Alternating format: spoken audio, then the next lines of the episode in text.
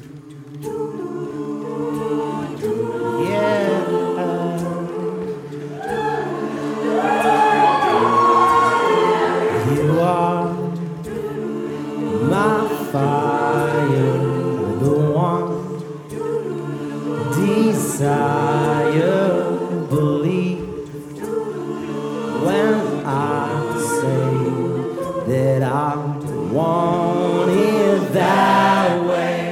Herzlich willkommen zur Special-Ausgabe von Edge Badge, dem feministischen Podcast aus Südtirol, hier vom Thrive Festival im Bruneck. Bevor wir starten, möchten wir ein riesiges Dankeschön in Schmusechor aussprechen, der uns für die Serie an Podcast-Folgen, die wir hier auf dem Thrive Festival aufgenommen haben, das Intro zur Verfügung gestellt hat. Und zwar hören wir für die Backstreet Boys I Want It That Way, in der Komposition Andreas Carlsson und Max Martin und im Arrangement Sebastian Abermann, gesungen vom Schmusechor.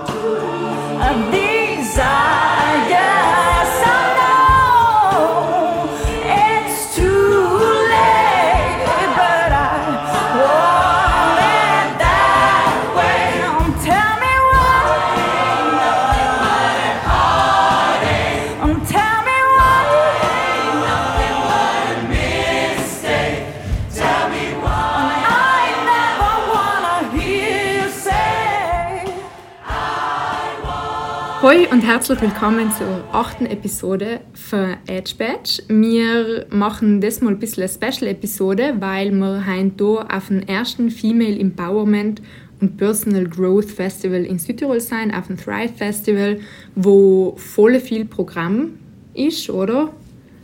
Ja, es stehen äh, voll viele interessante Leute auf der Bühne und erzählen aus ihrem Arbeitsleben, aber auch privaten Leben und mit welchen Problemen sie zu kämpfen haben oder welche Probleme es in unserer Gesellschaft gibt. Aber es gibt eben auch Workshops und Coachings und auf Nacht sind auch Konzerte. Und aber um zurückzukommen, wir werden dann heute auch viele für die SpeakerInnen einladen und in unserer Radiostation, die wir da aufgebaut haben und ihnen eben nur einmal ein paar Fragen stellen, genau zu den Themen Female Empowerment und Personal Growth. Und Ja, ich glaube, vor wir saltieren, müssen wir für uns vielleicht einmal klar machen oder klar haben, was Female Empowerment eigentlich bedeutet und Personal Growth, weil eben wie, wie übersetzt man Female Empowerment und was bedeutet es? Ja, ich denke, das eine, also das, Person das persönliche Wachstum ist ziemlich klar, nicht? Also wir wachsen persönlich, ich tue mir schwer, es zu übersetzen auf Deutsch. Und ich würde sagen, also einfach, ähm, dass wir Frauen ins, ja, unterstützen und ähm, Kraft geben, Powerkraft. Und ähm, ja, also Ins Ermutigen und Bestärken, oder? genau.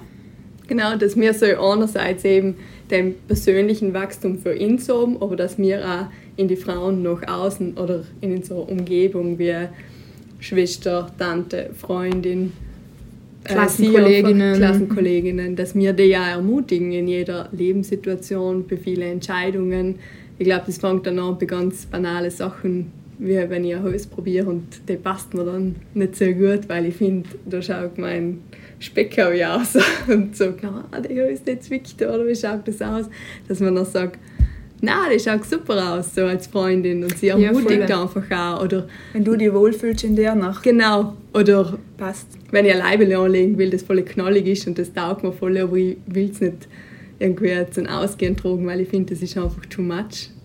Ja, aber ich finde, dass, also ich weiß nicht, was geht, aber ich finde, dass wir Madeln irgendwie irgendwo schon auch ein bisschen so sozialisiert worden sein, dass wir eher lästern und eher stutzen und andere schlecht machen, Ellbogen ausfahren. Also wenn ich, keine Ahnung, an meine äh, Oberschulklasse denke, dann ist das Ellbogendenken voll präsent gewesen und teilweise auch von LehrerInnen gefördert worden.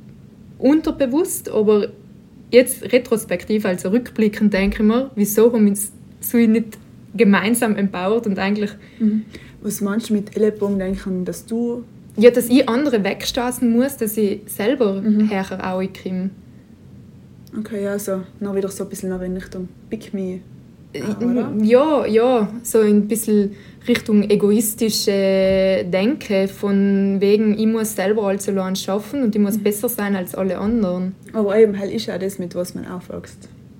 Ja, und vielleicht auch in Filmen oder so vorgelebt krieg. Also, wo, Ja. wenn zum Beispiel, keine Ahnung, wenn ich an so Teenie-Filme denke, Nein, das ist ein ganz klassisches Beispiel. Gell? Perfekt, ja. Ja, voll. Wo sich die Mädchen noch bei die Haare ziehen, weil sie das gleiche Leibele zur Party angelegt haben oder so. Ja, voll. Obwohl es viel gescheiter war, eben, wenn man sich gegenseitig ermutigt und einfach alle miteinander wir schauen, dass wir weiterkommen und Ja, eh, voll. ja. einfach mehr miteinander dienen, als wir eben andere Fins, also andere Frauen Fins wegzustoßen. Mhm. Weil man es gemeinsam ja viel feiner hat und viel weiter kommt. Voll. Und das Gleiche ist auch noch in der Arbeitswelt, weil wir halt mit einem Haufen Frauen reden werden, die in Spitzenpositionen sind, die sich da auch gekämpft haben. Und eben, da bin ich schon voll gespannt, was sie zu den ganzen sagen. Das stimmt. Ja, weil ich glaube schon eine Strategie für Female Empowerment ist schon auch andere Frauen zu empfehlen, sichtbar zu machen, Zu vernetzen. zu vernetzen. Ich glaube, Female Empowerment ist voll vielschichtig, echt so in der ganzen Bandbreite eben, sei es jetzt in Unsicherheiten ausglätten, als auch eben noch in der Arbeitswelt, als auch vielleicht, keine Ahnung, wenn wir an unsere letzten Podcasts denken, ähm, wir haben über Politik geredet, dass man Frauen dazu ermutigt, in die Politik zu gehen, Mhm, zum Beispiel. Beispiel. Oder wenn wir an die Gewalt denken, dass man vielleicht auch Frauen in Gewaltsituationen dazu ermutigen, sich von der Beziehung äh, zu lösen oder Hilfe zu suchen. Voll, voll. Total, das betrifft voll viele Lebensbereiche. Alle. Deswegen sind wir gespannt, was kommt. Und es ist auch voll wichtig, dass wir uns auch oft bewusst sein, dass wir nach privilegierten Log sein.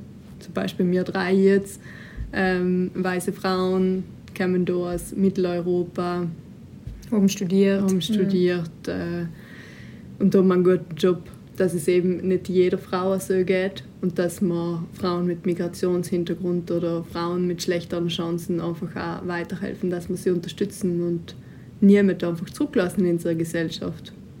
Ja, voll.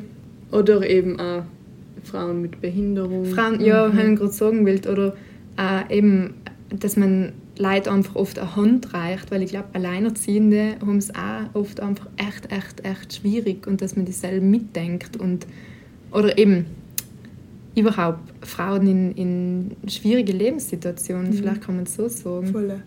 Dass man nicht leider die, die Arbeitswelt, dass man nicht leider die Arbeitswelt allem anschaut und die super erfolgreichen Businesswomen sind, dass man wirklich alle Frauen mitdenkt.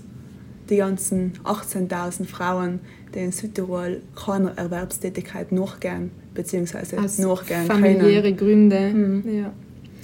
ja. Na, bleiben wir gespannt, auf was heute noch auf uns zukommt. Ähm, welche Antworten wir darauf kriegen, was Female Empowerment ist. Und wir haben für unsere GästInnen auch noch ein Spiel vorbereitet. Wir haben eine Überraschungsbox vorbereitet mit Fragen drin, die oft mehr, oft weniger mit Female Empowerment und Personal Growth zu tun haben. Genau, und wie schon gesagt, ähm, wir werden halt den ganzen Tag Interviews machen mit ganz verschiedenen Persönlichkeiten. Wir freuen uns voll und wir wünschen eigentlich ganz, ganz viel Spaß beim Zuhören. Äh, unsere erste Interviewpartnerin ist die Nora. Die Nora hat das Festival organisiert und ich darf mir jetzt da nicht sitzen. Und ja, nichts, wie gesagt. Wir hoffen auf viele inspirierende, motivierende und Gespräche. Gespräche. Ja, empowernde Gespräche vor allem. Passend, ja. Ja, und wir freuen uns voll. Danke nochmal an das Team vom Tribe Festival, dass wir heute los durften. Gute Unterhaltung.